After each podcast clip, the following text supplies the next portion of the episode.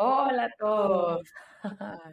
Bienvenidos a este episodio de Entre Pláticas con María y conmigo. Em, estamos grabando el día después de San Valentín. San Valentín. Cabe recalcar que ahorita es temprano y nada más quiero acknowledge que estamos grabando ahorita, que me siento morrísima y quiero sacarlo y aceptar que me siento así, ¿ok? Porque ni me pinté ni me hice nada y necesito sacarlo al aire para dejar de estar en mi cabeza. ¿Ok? Lo acepto. Whatever. Siguiente. Hoy tenemos una dinámica que tenemos, bueno, María tiene estas cartas que se llaman ¿De qué es? Ah, We're Not Really Strangers. lo, en uno de nuestros capítulos pasados jugamos, tipo Mariana y yo, que es un juego de preguntas como para conocerte mejor. Y está chido porque saca conversaciones muy padres. Y pues aquí nos gusta tener conversaciones padres. Entonces pensamos que especialmente en términos de San Valentín y como que febrero, siento que es un mes rodeado de mucho amor.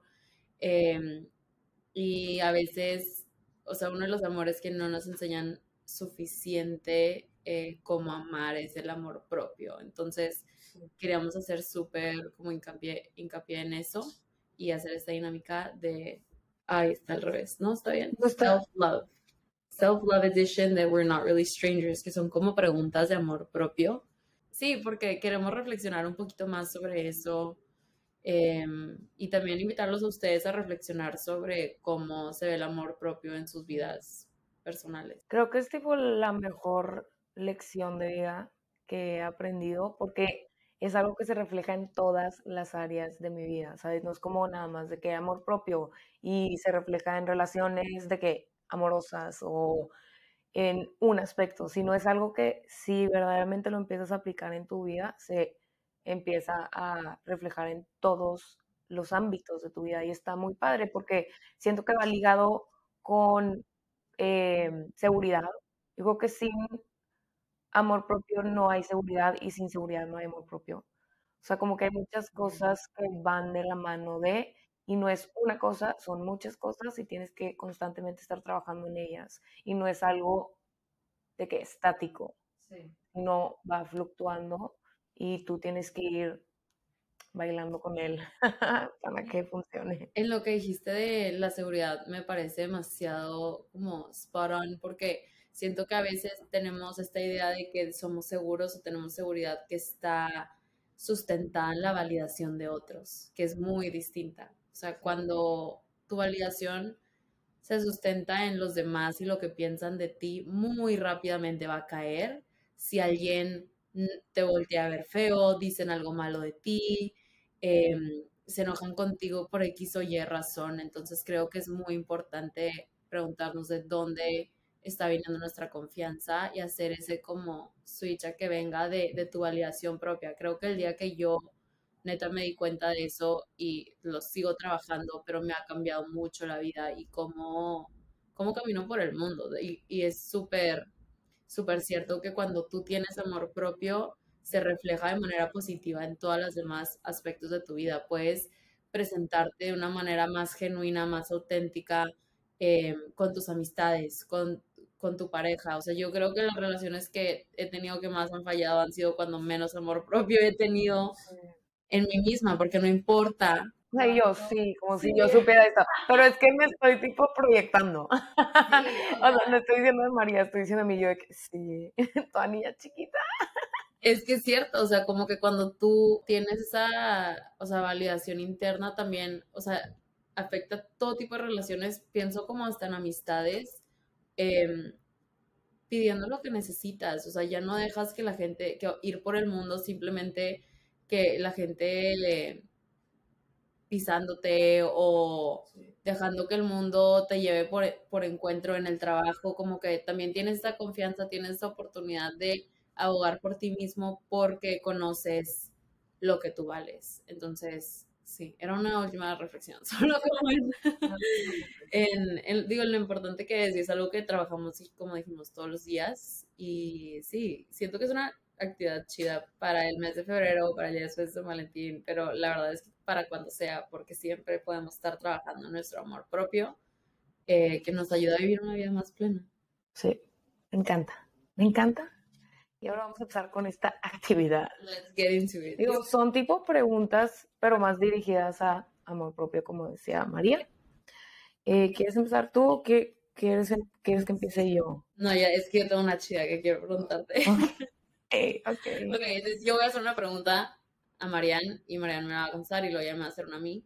Y ustedes también mientras los escuchan, eh, me encantaría si tienen un cuaderno o están caminando y escuchando esto y tienen una aplicación eh, de notas, se metan ahí y escriban las preguntas también y después del episodio ustedes también puedan reflexionar sobre cómo, cómo las hicieron sentir estas preguntas o cómo las pudieran contestar ustedes en sus vidas en torno a su propio amor propio.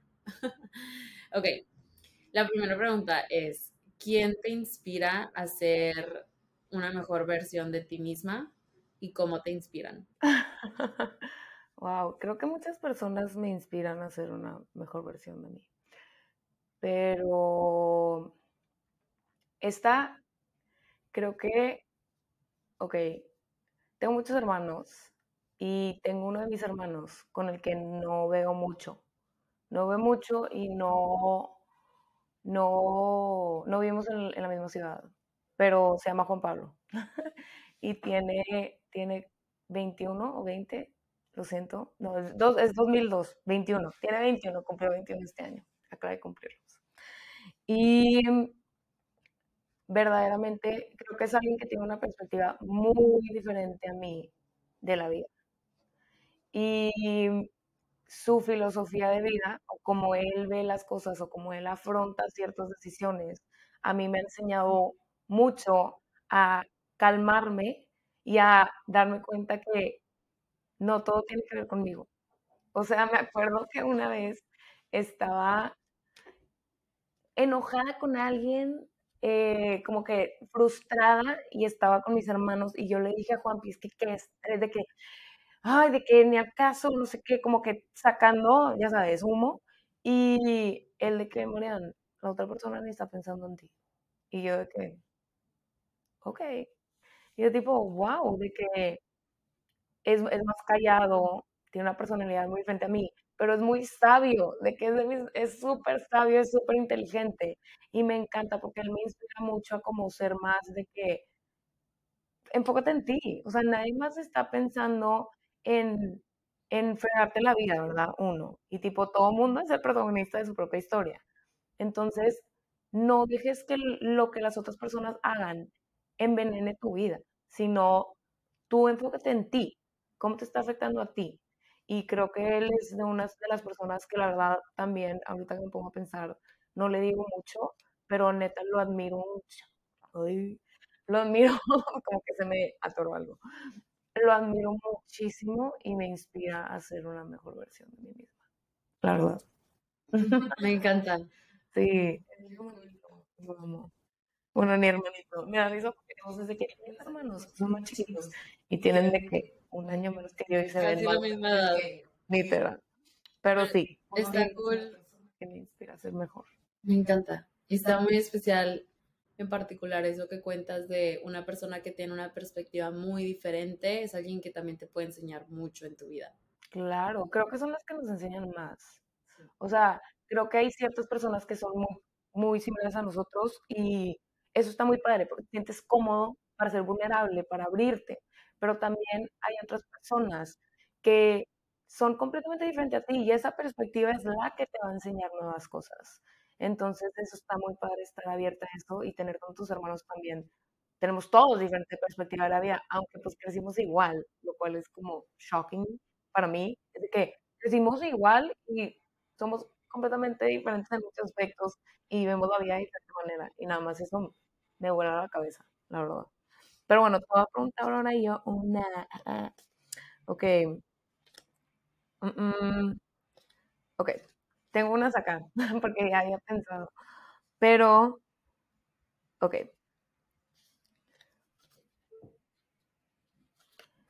Hay una que dice, ¿cuándo, ¿cuándo fue la última persona, cuándo fue la última vez que alguien te ayudó a como apreciar algo de ti que a ti se te hace muy difícil querer?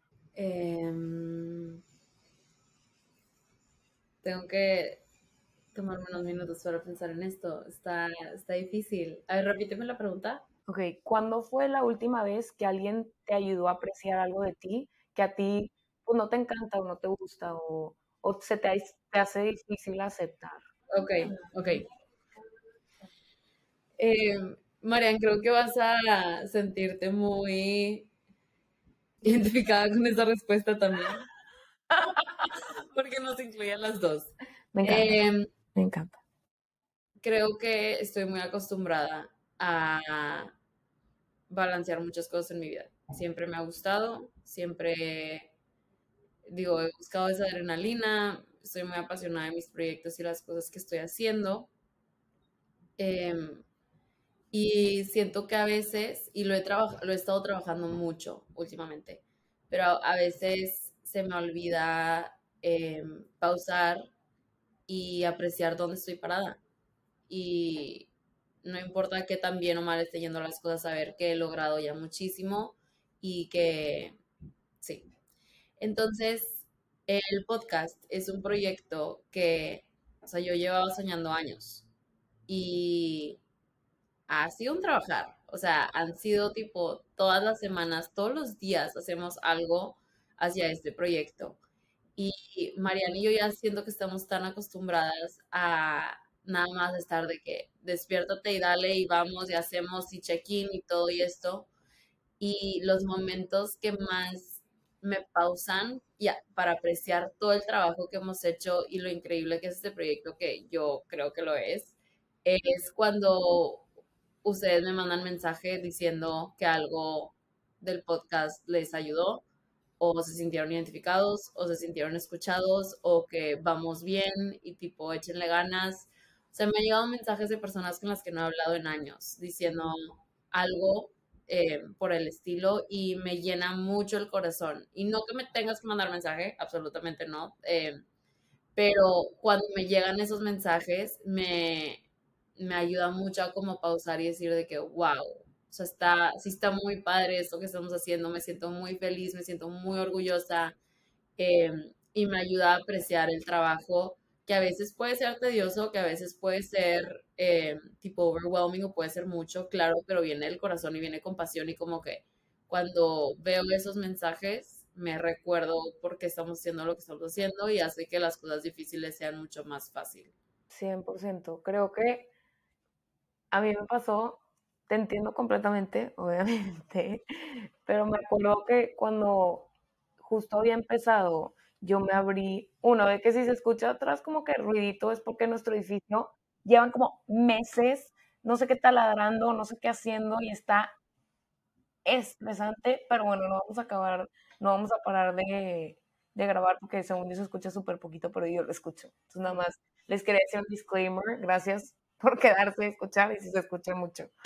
Pero, ah, me acuerdo cuando empecé, pues yo empecé abriéndome de mi depresión, abriendo como la experiencia que yo había tenido de una depresión que tuve.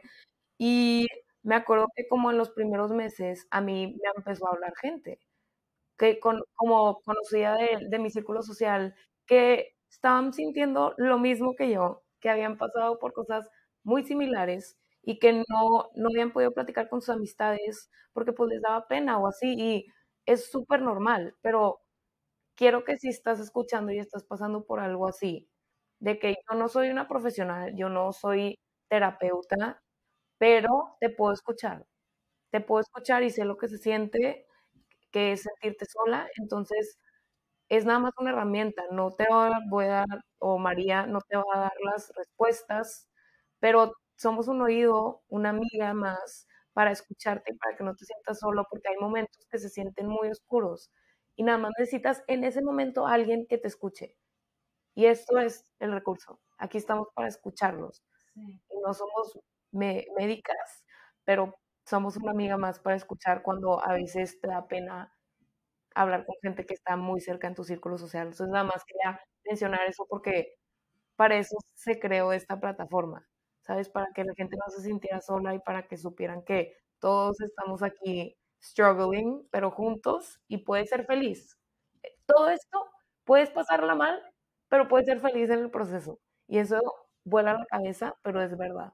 Y creo que algo, o sea, a raíz de eso, como que ustedes, nuestra comunidad que estamos creando aquí, me ha hecho apreciar la vulnerabilidad con la que me presento aquí. Y que a veces, o sea, pues es algo difícil, la verdad, como que a veces no, no me recuerdo, o sea, yo nomás hablo aquí libremente, pero pues a veces sí dices, oye, hable más o qué va a pensar esta persona que compartí esto de mi vida, em, pero pues para eso estamos. Entonces, eh, sí, sí, sí, aprecio mucho esos mensajes y me, me llenan mucho el corazón y me hacen apreciar mi vulnerabilidad, nuestra pasión y nuestro trabajo que hemos puesto en este proyecto con mucho amor. Bueno, gracias. Excelente. Pero wow, muy buena pregunta. Ok, otra pregunta para Marian. Para mí. Uh, interesante. ¿A qué le di demasiada energía el año pasado que ahora como que lo veo y me río? O sea, que digas de que le metí demasiado estrés o enojo o de que amor o pasión o lo que sea algo y que ahora es de que no manches que, no sé, perdí tanto tiempo haciendo eso. Ay, me viene una, una, un ejemplo claro. Ay, eh, ok, creo que, no estoy viendo esto, pausa comercial. Ok, creo que algo a lo que le di mucho mucha de mi energía, muchos años, no nada más del año pasado, es a mi cuerpo, de que de mala manera. Entonces, creo que el año pasado, neta, fue un, año mucho de sanar, eh, pero creo que sí, a veces me perdía en ese como hoyo de quiero estar más flaca, quiero verme mejor, quiero estar más fit, quiero tipo estar, en una dieta y todo eso quita demasiado tiempo, porque como lo platicamos en el capítulo con Isa, es cuando tú haces dietas y te empiezas a obsesionar con las dietas, y esto solo es mi experiencia, es todo tu día se consume en, al, en formarlo alrededor de la comida. Entonces, uno empiezas a, a aislarte porque no puedes comer en muchos lugares o piensas que no puedes comer en muchos lugares. Entonces eso se empieza a reflejar en no sales con amigos, eh, te quedas tú en tu depa, tienes que, que, controlar lo que comes, tienes que gastar mucha energía, porque ni siquiera, a veces no es tiempo, puedes comprarte una ensalada, ¿sabes? Si tienes los recursos, pero es demasiada energía en el día, como channeled o hacia lo que comes. Y ahorita lo veo y obviamente es algo con lo que se me hace a veces difícil y de hecho algo que creo que no sé si la gente se siente identificada, pero lo estaba hablando con mi psicóloga ayer y yo me he dado cuenta que yo tengo una carrera que es muy, eh, mucha incertidumbre, tiene mucha incertidumbre mi carrera y mi vida en general, la verdad. Y a mí me gusta mucho saber lo que va a pasar. Y eso es como que algo con lo que estoy trabajando, dejar ir ese control en ciertos aspectos de mi vida. Entonces, cuando toda mi vida es incertidumbre, lo que yo hago es ir a la comida para tener control sobre algo, porque eso yo no puedo controlar, pero luego se vuelve adictivo. Entonces, si me he dado cuenta que un patrón que yo tengo es si no tengo control acá, me voy a ir a la comida a tener control entonces tengo que estar cuidando mucho mis aspectos de otra manera para ver cómo puedo entretenerme o puedo hacer cosas positivas en mi día, llenarlo con cosas que yo quiero hacer, que alienten a mi carrera, que me lleven hacia más en otras cosas, en mi trabajo, para no obsesionarme en la comida.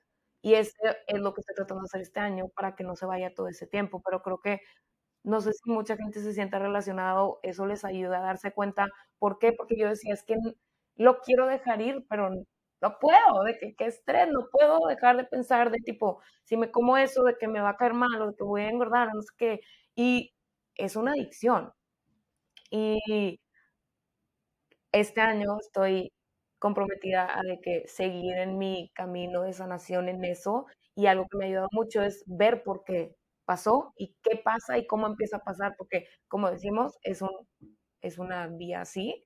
Entonces, la depresión es así, los trastornos alimenticios son así, la salud mental es así. Entonces, tienes que saber qué vas a hacer en cada punto de la montaña rusa para que no caigas de picada. Pero creo que fue nada más darle mucho de mi energía y mi tiempo a estar en dietas y de que tratar de cambiar mi cuerpo cuando mi cuerpo hace todo maravilloso. La verdad estoy muy agradecida con mi cuerpo y hace todo lo necesario para que yo pueda tener una vida llena de felicidad y de, de éxito en lo que yo quiero hacer. Entonces, como que sanar mi cuerpo, ya no le quiero dar más tiempo a eso, quiero empezar a sanar mi cuerpo. Wow. sí. Pero es que de verdad es impresionante el tiempo que se gasta en eso. ¿Sabes? Entonces, creo que la, digo, la única solución es, como dices, hacerlo consciente y decir de que ya no, ya no me quiero sentir así. Y si tú también estás pasando por algo similar y sientes que estás perdiendo el tiempo en eso, como que, o sea, es, es normal, ¿sabes? Es súper normal. No está padre, pero de que lo más importante es, es darte cuenta y ver cómo tú, cada quien a su manera puede y quiere lidiar con eso. Sí. Y, ah, es que tengo una muy buena. Creo yo que es buena. pero, ok. Eh, cuando, María, María, María, María, ¿cuándo fue la última vez que te ganaste tu propio respeto? Mm. Eso muy reciente, muy reciente, ya sabes que vas acá. no. Eh, yo crecí toda mi vida odiando correr. Ah, odiando. O sea, yo iba a correr como un castigo cuando no metías una canasta en básquet o eh, para el mejor cardio para emplacar. Em, y se me hacía un ejercicio muy monótono que no, nunca aprendí a disfrutar. No era muy rápida, entonces, o sea, siempre jugué deportes y cosas, pero no era la más rápida. Entonces, yo decía, no, pues que como no soy la más rápida, pues no sé correr o no aguantaba mucho. O, como que yo tenía una muy mala relación con correr. Pero veía una gente que decía de que runners high y disfrutaba tanto esta actividad física. Y yo disfruto mucho, eh, iba a decir de que mover mi cuerpo, tipo el movimiento, no es raro. Eh, sí, o sea, hacer ejercicio, yo lo disfruto mucho, es muy bueno para mi salud mental, para mi salud física. En todos los aspectos yo creo que el ejercicio es una herramienta increíble. Pero tiene que ser un ejercicio que tú disfrutes, que es sea bueno para ti, para tu cuerpo, para tu rutina, para lo que sea. No hay un ejercicio correcto ni un ejercicio malo, creo yo. Pero correr no me gustaba. Pero me empecé a dar cuenta que, o sea, no, yo no sabía si correr no me gustaba porque no disfrutaba ese ejercicio o simplemente era que tenía una mala relación con correr. Entonces dije, I'm going to challenge that. Y mi último año de carrera, como que me subía a la caminadora y decía que nomás voy a correr. Voy a correr y, como que le empecé a agarrar un poco de cariño, no lo hice muy rutina, pero sí como que me, veía corriendo 10, 15, 20, hasta 25 minutos yo creo que llegué un día. Se quiere decir 10K. No, no, no, no, no minutos. O sea, nada más como que yo quería ir soltando mi cuerpo y acostumbrándolo como a correr y correr no es malo y correr como que así. Y se sintió bien, pero pues hasta ahí. Em, y ahorita, en las últimas, he tenido muchos amigos y amigas muy cercanas que ahorita están muy metidos en la onda de correr. O sea, un amigo que no, no corría mucho antes se metió a entrenar para un eh, half marathon y ahorita está corriendo tipo, wow, neta, me inspira muchísimo. También una de mis amigas de la carrera se apuntó sin haber corrido y han estado entrenando por meses para llegar a estos como logros. Y tengo una amiga, Andrea Puente, que, o sea, ella, wow, cómo disfruta correr, em, es súper buena y conoce como que todos los do's y don'ts de correr y como que todo, y ella me ha inspirado mucho también en esto y tiene una, siento que una relación muy positiva con correr. Entonces, gente a mi alrededor me inspiró y yo soy una persona que digo de que, a ver, si yo me propongo algo, yo lo puedo hacer. y por qué no puedo correr. Entonces, como que em, entre me voy a hacer un poco de la caminadora, haciendo research, platicando con gente, saliendo a correr a la calle, he estado como que sanando esa relación. Y empecé un, un programa de entrenamiento de Nike Run Club, eh, de, que es una app en el celular, y te da como, te guía en cómo debes ir corriendo, cómo debe ir tu respiración. O sea, como que yo no me subía y le daba al máximo, entonces me, me moría súper rápido Memoria. como Mario Bros, de que memoria súper rápido. Me cansaba demasiado rápido porque pues no, así no era. Y empecé a hacer, porque este amigo también me recomendó eh, la aplicación y te guían de que tienes que sentirte de esta manera, tiene, tu respiración tiene que ser así. Sé que puedes dar más, ahorita quiero que des menos y te vayas acostumbrando a sentirte cómodo corriendo. Y el otro día me subí a la caminadora y dije, después de haber estado enferma, como que estaba muy cansada y no había hecho mucho ejercicio y me subí y dije que voy a, voy a hacer hasta donde me sienta cómoda. Y iba así poquito a poquito hasta que me di cuenta que ya llevaba mucho y dije, ¿sabes qué? Voy a llegar a hacer un 5K. Y me aventé un 5K tipo que no había hecho en años, desde prepa yo creo. Y dije que, wow, esto lo hice porque fui sanando mi relación con esto y me puse estas metas y me puse de una manera sana, no para bajar de peso, no para hacerla más rápida, no para todas esas otras connotaciones que yo tenía asociadas con correr antes, simplemente porque yo quería aprender, tipo, challenge myself. Em, y, sí, como que pues, me gané mi respeto porque dije que, pues, puede sonar como algo tonto, pero de que si puedo con esto, puedo con todo, porque es algo que yo no pensé hacer antes, de que algo tan chiquito pero yo decía que no, eso no es para mí. Y ahora dije que, wow, si yo lo quiero, lo puedo hacer. Entonces es algo pequeño, pero como que te puedes, siento que te puedes ganar tu respeto en cosas muy, de que no tiene que ser algo gigante, no tienes que ganar un premio, de que ganaste tu respeto porque hiciste algo que se te hacía difícil antes. Y esa es una manera en la que recientemente me gané mi propio respeto. Y me encanta cómo dices que si yo quiero, yo puedo, porque creo que yo crecí con esa frase y lo era como que muy estresante porque hay ciertas cosas que pues no puedo hacer ahorita, pero me gusta decir de que puede que no pueda ahorita, pero puedo aprender. Exacto. Sabes de que, ok, puede que ahorita, si me subo a la caminadora, pues no voy a correr un maratón, porque no estoy entrenada, ¿sabes? Y no es sano para que yo corra un maratón ahorita, o sea, me muero como Mario Bros. Entonces, pero puedo aprender, me puedo entrenar para hacerlo. ¿Sabes? Puede que no puede, pueda ahorita, pero si yo empiezo a hacer cambios ahorita para que lo pueda hacer después, ¿qué dice que no lo puedo hacer? ¿Sabes? Pero me encanta cómo lo hiciste. Yo estaba ahí a la Betty viéndote correr el 5K, me encantó. y vamos a ir agregándole. Sí, la neta, si les gusta correr el, el Night Runners Club o esa app, yo también la uso y la neta es súper chida porque te va diciendo como, corre, no corras, de que camina. Y luego de que si quieres música, puedes escuchar música y un entrenador te va guiando, puede ser afuera o adentro. Está muy chida, la verdad. Creo que a mí también me ido hace unos años a de que empezar a correr poco a poco. Eh, pero sí. Cosas muy positivas también, como que te motivan, de que te ayudan a cambiar. Mucho es, siendo que mucho, lo que me ha enseñado a correr, digo, y es apenas estoy empezando mi tipo journey.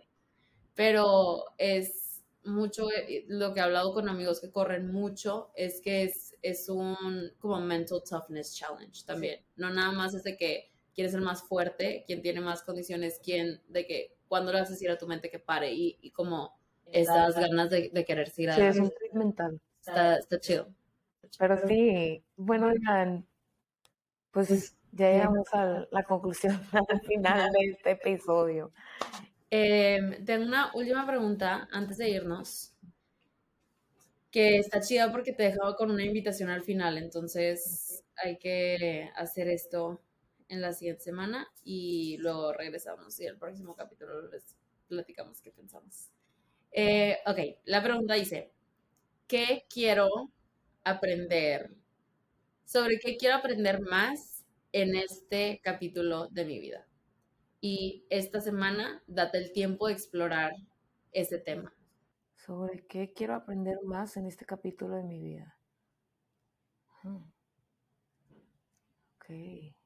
ok. creo que, y algo que estaba pensando ayer es,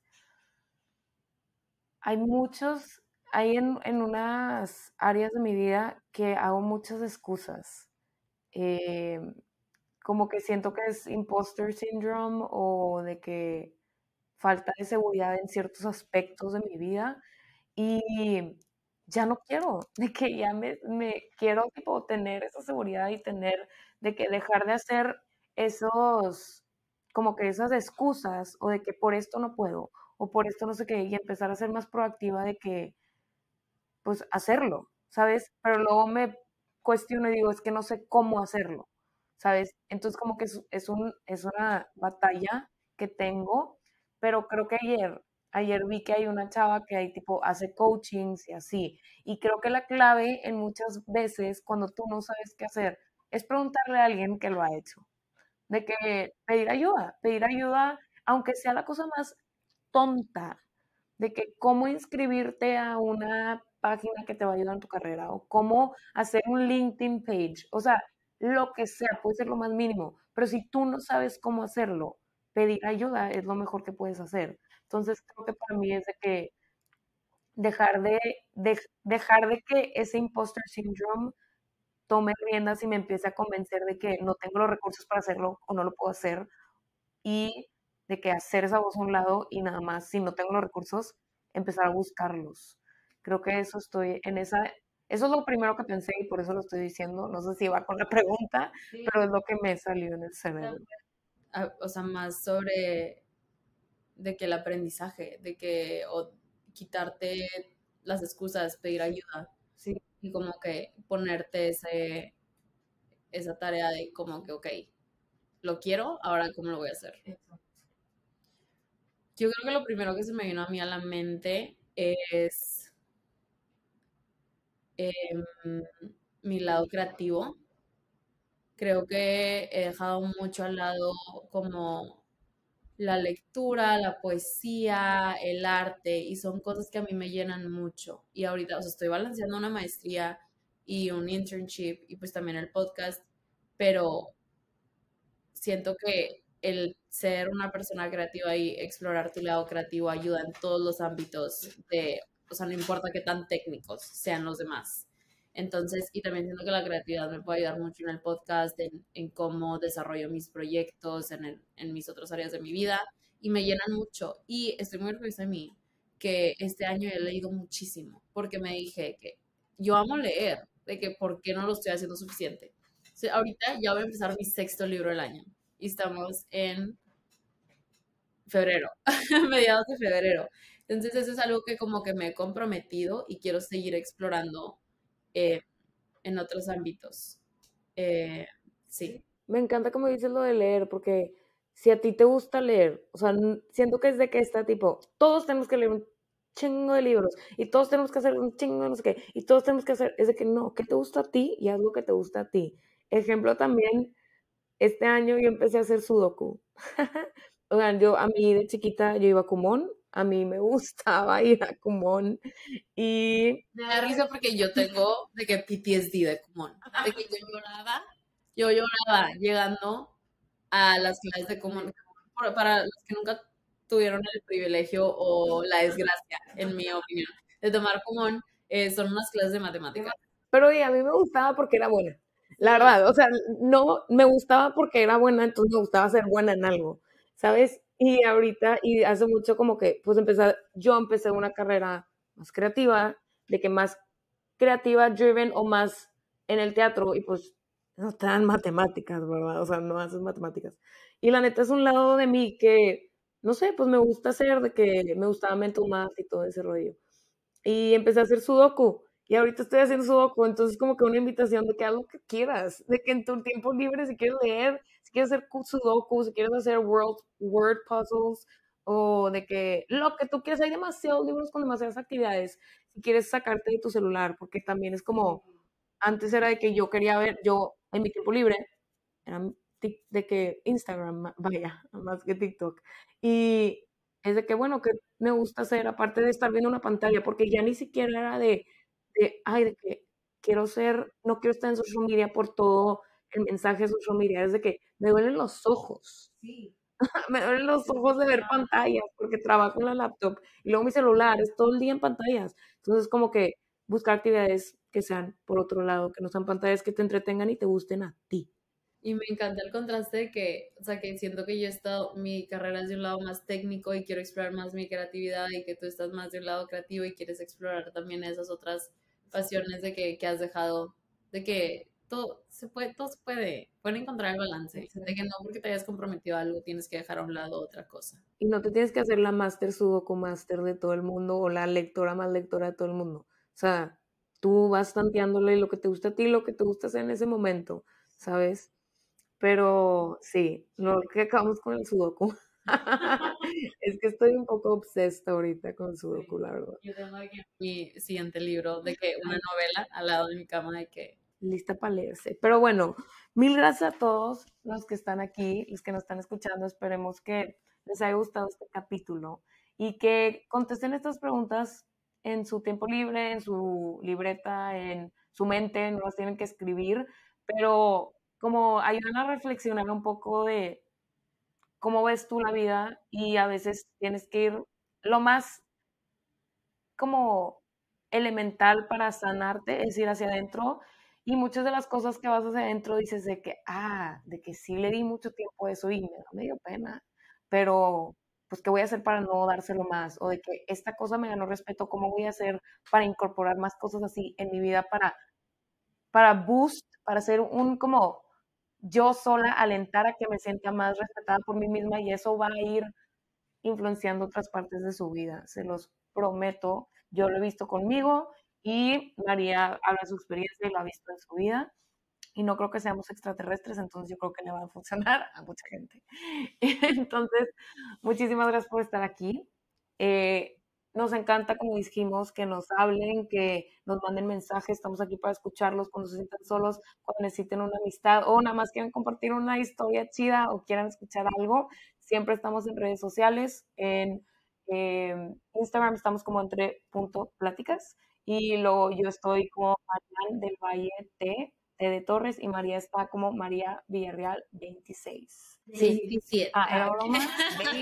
27, María Villarreal 27 en Instagram. Siempre estamos ahí para escucharlos. Esta es una comunidad para que todos crezcamos juntos. Nosotros no tenemos todas las respuestas. Tenemos muchas preguntas. Muchísimas preguntas y estamos aquí para tratar de contestarlas o ver qué salen de esas preguntas. Entonces, María, ¿quieres decir algo antes de que acabemos? Increíble. bueno, gracias. Sin palabras. Gracias. Una de las pocas veces. Gracias a todos por estar aquí y espero que regresen la siguiente semana para un nuevo episodio. Bye. Nomás quiero que vean mi pelo antes de que acabe porque vean esto. Te amo. Te amo. Pero me encanta. Ok, ya, bye.